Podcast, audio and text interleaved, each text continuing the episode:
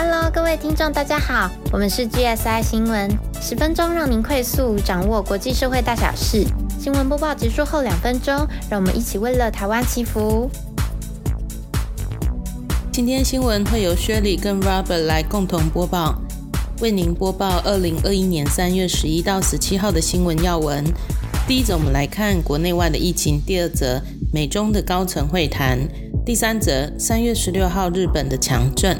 第四则，乌俄战报第十六天到二十二天。十五号的时候，指挥中心说，目前不明的感染源传播链呢，仍然有三条，包括台北五分埔的女店员，然后还有双北家人跟亲友群聚。以及桃园的米迪幼儿园等等，陈时中说啊，近期的台湾已经类清零的状态了，所以下一步解封呢，就是要观察十七号之后的疫情才决定。因为呢，从三月七号开始，入境检疫的天数呢缩短到十天，而且检疫的场所改为居家为主。预估呢，在三月十七号之后呢，是观察新制上路之后，对于境内的疫情是不是有造成影响一个重要的关键期。那如果疫情是可以稳定控制的话呢，才会考量要后续来解禁。台湾呢，也正朝着经济防疫的模式来前进。陈时中呢，在之前也松口了，说呢，入境检疫期呢，会朝向七五三来规划。也就是循序渐进呢，要将检疫的天数缩短为七天，再缩短为五天，再缩短为三天，到最后呢，才是全部都可以免检疫这样子。那也有媒体询问啦，如果检疫呢缩短到五天呢，预计呢会有百分之二十的染疫者可能会进入社区。对此呢，陈时中坦言说，确实。可能呢，这样的时候会出现大量的本土患者，或者是境外移入的轻症患者。但是呢，目前还没有规划呢，改为居家隔离这样子。疫苗的部分呢，为了要加速提升免疫力，所以每周三的上午十点到每个礼拜五的中午十二点呢，民众都可以上一九二二平台去预约。那第二十七期的疫苗已经开始施打了。施打的时间是三月二十一号到二十七号，符合施打的对象呢是二零二二年一月二号之前已经接种过两剂的疫苗，而且间隔也已经满了十二周以上的十八岁民众呢就可以去预约。那接下来我们快速的看一下世界疫情状况。三月十六号单日新增的确诊人数最高的是韩国六十二万哦。德国呢，将近三十万；越南二十六万；法国、英国、意大利、荷兰、奥地利、日本等等呢，在五到十万之间。亚洲的话呢，所以最高的是韩国，然后第二名是越南，第三名的话是日本。那接下来呢，则是马来西亚。马来西亚的数据也飙升蛮多的。有到达了二点八万，泰国呢二点五万，香港有一点四万，印尼一点三万，新加坡一点一万，中国的话呢两千九百多人。虽然这个数字的真实性是令人怀疑的啦，不过呢有将近二十个省跟直辖市都有爆出疫情哦。好的，第二则我们来看一下。三月十四号的美中高层会谈，美国白宫国家安全顾问苏利文呢，在十四号跟中共的中央外事工作委员会办公室的主任杨洁篪呢，在意大利罗马会晤，双方啊进行了七小时的会谈。会中呢，苏利文对台海的情势表达了关切。有一名美国官员透露说。双方在会中谈论了什么内容呢？包含有美国跟中国的竞争、俄乌的情势、北韩呢的危险局势升高，还有中国在台湾海峡挑衅的作为等等这四个议题，总共有进行七小时的激烈对谈。苏利文呢直接的谈到对中国跟俄国结盟的担忧，美国担心说北京政府帮助俄罗斯呢。会削弱全球制裁二的影响。那对于台海的部分啊，苏利文也重申，美国基于台湾的关系法、美中三公报，还有六项保证的一中政策，对北京在台海的挑衅作为表达关切。第三则，日本东北部在当地时间三月十六号礼拜三的晚上，遭遇到强震的袭击，有将近两百万户家庭的电力供应被切断。这次啊，七点三级的地震跟十一年前引发了福岛核灾难的三一大地震发生在同一个地区，也因此呢备受关注。那目前呢，在受损的福岛核电站现场，暂时呢没有发现任何的异常情况。日经亚报报道说，截至目前，地震导致四个人死亡，至少有一百零七个人受伤。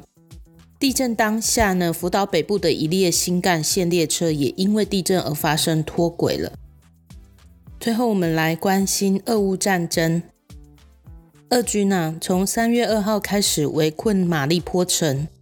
在断水断电的情况之下，城里面的四十万人只能够苦撑。当地市长三月十号更直言呢，全城就好像是末日的炼狱一般。敌军的飞弹几乎每三十分钟就会落下。就有一名女童，她在母亲死于空袭之后，独自一人生活在断水断电的废墟当中，最终死于脱水啊。泽伦斯基就说：“真的很难想象，在二零二二年，竟然还有小孩子会因为脱水而死。”真的很难想象这名女童在生前忍受了多少的痛苦，真的令人感到非常的心碎。截至三月十一日黎明为止，乌克兰前线的最新战况仍然维持焦灼。马里乌波尔、Kharkiv 以及苏梅都持续被俄军轰炸，南方的 Nikolaev 战线，俄军也持续受阻，各个工程区也都持续着远方轰炸的状态。而不敢派兵深入。唯一令人感到不安的，则是首都的基辅包围战。虽然直到三月十一日，基辅并没有遭到完全封锁，但俄军部队十日已经出现在基辅城东郊区的布罗瓦里，显示基辅距离四面被围恐怕已经越来越接近。不过，俄军前锋的装甲部队直接被乌军火炮重创歼灭。此外，原本停滞在基辅城北、绵延六十公里的俄军，从十号开始也出现了大举分散的迹象。美联社表示，连续塞车超过一周的俄军车队，已经开始从主要干道上疏散到附近的村镇、树林等等的掩蔽点，但目前尚不确定部队是否会进一步分兵出击。还是净空干道，给后方尚不知道在哪里的援兵来前进，还是更可能只是单纯躲避乌克兰军队准备好的反击轰炸？也因此，由土耳其出面斡旋当东道主的三月十号乌俄外长停火的高峰会，备受各方关注。没想到双方一接触就宣告和会破局，九十分钟的交涉过程，俄罗斯的外长。拉夫罗夫一口拒绝任何临时的停火方案，并且重申莫斯科对基辅不容讨价还价的停火三通牒，包括投降、解除武装、修宪、誓言永远不加入欧盟与北约，以及承认克里米亚是俄国领土，以及乌东两个共和国脱离乌克兰独立。这些强硬到荒谬的恫吓姿态。也让主动让步而想与俄罗斯讨论乌克兰永久中立方案的乌克兰外长愤怒地强调，乌克兰不会跪地投降，绝对奉陪俄军战到。俄罗斯外长拉夫罗夫会后强调，这场特殊军事行动是俄国被美国与北约逼迫的不得不为。俄国并没有攻击其他的计划，就像俄国根本也没有攻击乌克兰一样。除了一口否认俄罗斯包围马里乌波的无差别轰炸是故意轰炸妇幼医院与托儿所，俄方主张那是民兵据点，但现场全是婴儿与孕妇。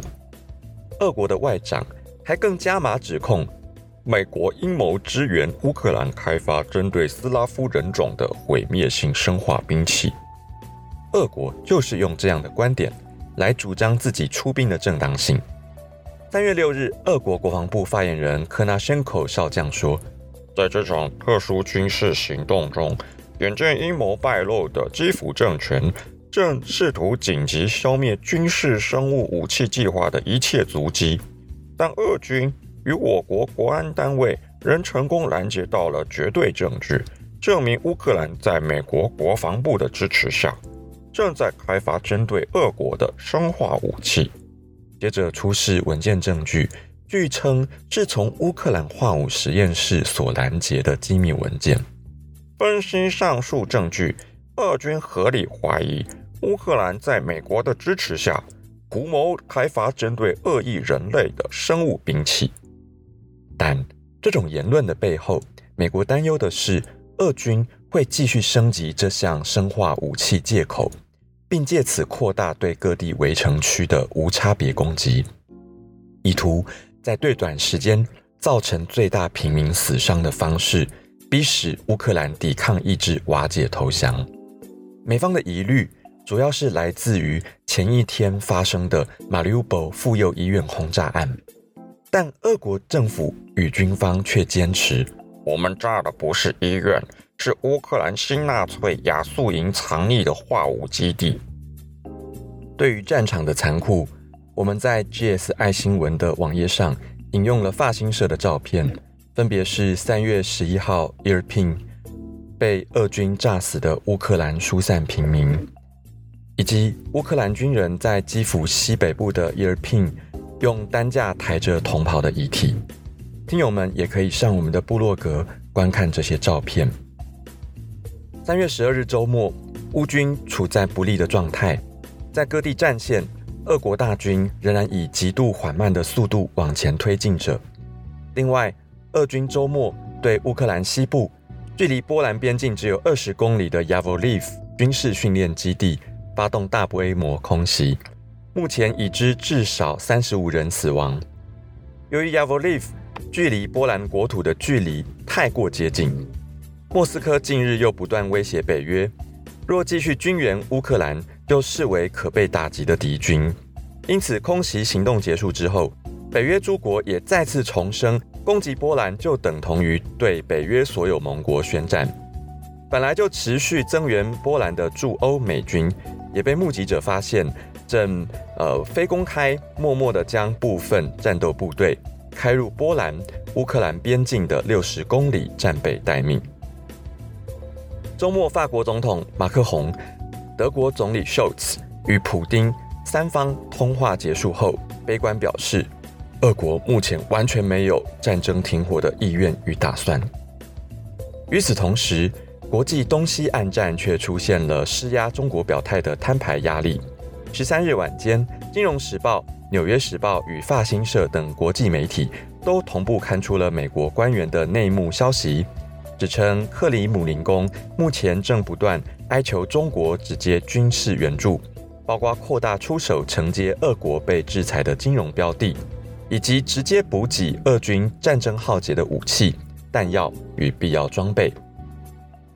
国际媒体的报道很快就被苏利文正面证实，并强调美国正透过各方管道警告中国，协助俄国狙击国际制裁的严重后果。事实上，美国政府突然放出的中国援俄论，明显是为了助攻对中国的外交施压。因为三月十四日，苏利文就要代表美国政府与杨洁篪在罗马举行中美外交高峰会。华府认为，误算侵略成果的俄罗斯，目前急需中国的紧急支援，才能稳定遭受第一波国际制裁冲击的本土经济。在基辅三面被围的同时，三月十五日下午，乌克兰中央政府宣布，波兰总理莫拉维茨基、捷克总理菲亚拉、斯洛维尼亚总理央沙将在三月十五日晚间亲自访问基辅。并与乌克兰总统泽连斯基本人会面。三位总理访基辅的消息之所以引发高度关注，一方面是基辅现在已经成为俄军压境的战场前线，二方面是冒着轰炸与战火风险挺进基辅的三位总理，全都是重要的内阁领袖，也是乌克兰护国战争开打以来最深入前线支援乌克兰政府的国际领导人。英国金融时报分析认为，三位总理的冒险访问已经是极为强硬而有力的挺乌克兰表态。但也有说法指称，其他西欧国家可能顾虑三总理的人身安全之外，也焦虑俄国打蛇随棍上，直接解读北约欧盟已经踩过克里姆林宫红线而开始世界大战。因此，也有媒体声称，三总理虽然亲赴基辅，但却没有公开给泽连斯基带来更明确的礼物。不同的媒体立场各有不同，各有诠释，听友可以自行判断。三总理出发基辅的同一时间。波兰媒体特别刊出了随行的波兰副总理，同时也是执政党党魁卡钦斯基的专访。卡钦斯基表示，国际社会应该考虑以北约或任何国际体系的合作框架派出维和任务，这一方面缓解人道危机，二方面也能提供缓冲，避免冲突提前一道防线。波兰的高调放话，同时也因为三位总理的冒险出访而得到了更高曝光度的背书。而在外交舞台上，卡钦斯基的放话策略也可能是为了支持乌克兰提出的筹码，因为针对当前的乌克兰局势，北约即将在三月二十四日于布鲁塞尔总部召开紧急高峰会，到时候美国总统拜登也将亲自出席，赶赴欧洲。但在同一时间，原本大幅转向扩张军备与支援乌克兰各种武器的德国总理 Scholz。却惯性退回保守第二线。除了德国持续的不愿意让欧盟制裁俄国的石油与天然气出口之外，就此也表示，德国不认为乌克兰禁航区是现实选项。就像美国总统拜登、法国总统马克龙的立场一样，我们不能冒着全面爆发第三次世界大战的终极风险。也就在同一天，泽连斯基也坦诚。乌克兰现阶段不太有机会加入北约。他说：“乌克兰人能承受这种现实，但相对应的，我们需要北约对乌克兰的主权安全提出替代而绝对的具体保证。”三位总理出访的消息公告后，人还没有进基辅，俄军的空袭轰炸就比前一天的猛轰更加倍。无论 Kharkov、Mariupol、Nikolaev。俄军的攻城包围，除了扩大平民杀伤之外，都没有太大的成果。只有在黑海的海军调动，以及为了包围首都基辅的迂回包围，才展现出相对积极的猛攻意图。在欧德萨、敖德萨方面，位于乌克兰西南方黑海沿岸的港都，目前尚未遭到俄军直接进犯，但却已经连续遭到空袭数日。自二月二十四号以来，欧德萨的居民。早就全力配合守城部署，并且透过各种军民赶工完成了整座城市的要塞化建设。在我们的部落格上也有相关的照片。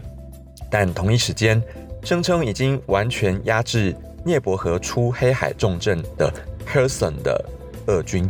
继续从克里米亚半岛往西进攻。只不过，南方侵略进攻的军队不仅没有能够推平 Odessa 东侧的 Nikolaev。甚至连俄军攻占的 Helson 机场，十五日都传出遭到乌军的突袭击毁，俄军人员与飞机装备受损惨重。至于乌克兰的首都基辅，俄军从西北侧的 Hostomel、Irpin 的轰炸与攻势是最为猛烈的。同时，基辅东部的 Brovary 也有更多的俄军出没。目前，基辅的西北东三侧已经遭到包围。三月十六日，泽连斯基透过连线对美国国会演说，首先赞扬乌克兰人民的勇敢，强调虽然每天都在俄罗斯军队的轰炸空袭中，但放弃的念头一秒都没有过。乌克兰正处于二次世界大战以来最严重的战争，因此他要向那些奉献自己、奉献儿女来阻止侵略的乌克兰人民致意。乌克兰正面临是否能获得自由。成功维护民主的命运关键点。俄罗斯不仅攻击了土地、城市、建筑物，也对基本的人类价值观进行攻击。泽连斯基语带哽咽地说：“有一百多名孩童的心脏停止跳动，我感到我的生命也停止。今天我可以说，我有一个需求，我需要保护我们的天空，我需要你们的决定，你们的帮助。当无辜的人被从空中攻击，你无法阻止我们国家每天都在经历同样的情况。乌克兰人民现在最迫切需要自由世界援助的当务之急，就是封锁天空，不能再让俄国空袭继续无差别的血洗乌克兰人民。演讲中途，Zelensky 特别准备了一段影片，包括妇幼医院遭到攻击、难民的生离死别。根据 CNN 报道，当时让美国国会内安静的连一根针掉下去都听得到。最后。他特地用英文直接向美国总统拜登 （Joe Biden） 喊话：“既然美国想当世界领袖，这就意味着美国必须成为和平的领袖。而你作为世界领袖的领导者，就请你引领大家走向和平。” Zelensky 结束演说的几小时后，拜登也马上在国会通过的乌克兰加强军援令签字。现在，我在利用我的总统权力。启动额外的安全援助，以继续帮助乌克兰抵御俄罗斯的袭击。额外提供八亿美元的援助。拜登说，正在替乌克兰准备更好、更先进的防空飞弹系统，很快就能到货。美国国防部与白宫也正积极与北约盟国间奔走，希望能从几个特定国家转移遏制的 S 三零零防空飞弹。为了替乌克兰军队斡旋 S 三零零。美国国防部长奥斯汀已经亲自游说持有这项装备的斯洛伐克与保加利亚释出武器。同时，白宫国家安全顾问 Sullivan 也向同样持有 S 三零零的希腊斡旋捐赠飞弹。只不过，斯洛伐克、保加利亚与希腊目前都还有所犹豫，并希望美国能够相应提供更先进的爱国者飞弹系统，来填补捐赠飞弹以后的自家防空缺口。战况方面，俄军持续对基辅、Kharkiv、Mariupol 以及通往 Odessa 的最后要塞 Nikolaev 发动密集的无差别轰炸。其中，基辅持续遭到俄军增强空袭。另外，已经断水、断粮、断电，并进入城市巷战的马里乌波尔十六日则有两处被用来收容上千平民躲避空袭的马里乌波尔剧场。与海王星游泳池被空袭炸毁。截至十七日清晨为止，具体死伤虽然不明，但恐怕相当严重。美国国防部估计，俄国目前已在乌克兰投入全国百分之七十五的可动用兵力，但战争开打二十二天以来，俄军保守估计已有超过七千人战死，正规部队的伤损比例则与乌克兰军类似。大约是百分之十上下。除了 Zelensky 获得美国强力支援以外，同一天还有好消息：乌克兰东南部梅利托波尔的市的市长日前遭到俄军逮捕，强换了一名俄国的傀儡女市长上任。十六日，经过交换俘虏之后，已将民选市长费德洛夫救回。乌克兰方以九名俄国士兵作为交换代价。费德洛夫感谢总统。没有放弃我，并且表示他需要静养一到两天，然后我会为你效力，为了取得我们的胜利做出贡献。三月十七日，国际法院 The International Court of Justice（ICJ） 裁定，俄罗斯应该立即停止二月二十四日起对乌克兰领土展开的军事行动，以及俄国需确保由俄国政府控制或支持的武装势力不会继续展开军事行动。国际法院的判决具有约束力。按照程序，如果当事国有一方不履行判决，另外一方可以诉诸联合国安理会。好的，我们今天的新闻播报到此。在节目最后，我们邀请您与暖心的 Grace 为我们的世界一同祈福。今天资料来源主要是 UDN、巨亨、LTN、早安健康。《镜周刊》、ET Today、奇摩新闻网、BBC 中文、健康远见、转角国际、三立新闻网、Now News、中视新闻台、环宇新闻台以及中央流行疫情指挥中心记者会。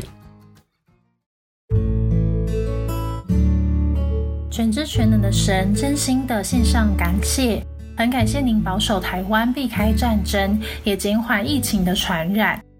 然而，全世界各国的疫情越发严重，韩国单日确诊人数来到了六十二万，非常的严重。很多国家也都持续飙升，请求神接纳我们同心合意的祷告，希望适合的疫苗能快速研发出来，帮助各国疫情减缓。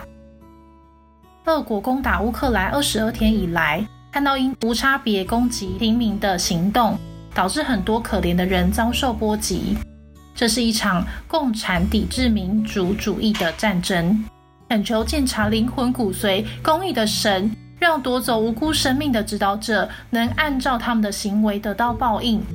俄国因周边国家的制裁而停止对乌克兰的攻击，世界能够再度恢复到和平。近期也不断发生天灾人祸，上周是美国龙卷风，这周是日本地震，让我们不禁联想到马太福音二十四章七到十二节记载耶稣降临的预兆。到那时，民要攻打民，国要攻打国，多处必有饥荒、地震，这都是灾难的起头。因不法的事增多，许多人的爱心渐渐冷淡，唯有忍耐到底的，必然得救。恳求神引导我们的祷告的路，不要堵塞，直到成就为止。我们会祷告到底。感谢神，奉得圣主的名祈求。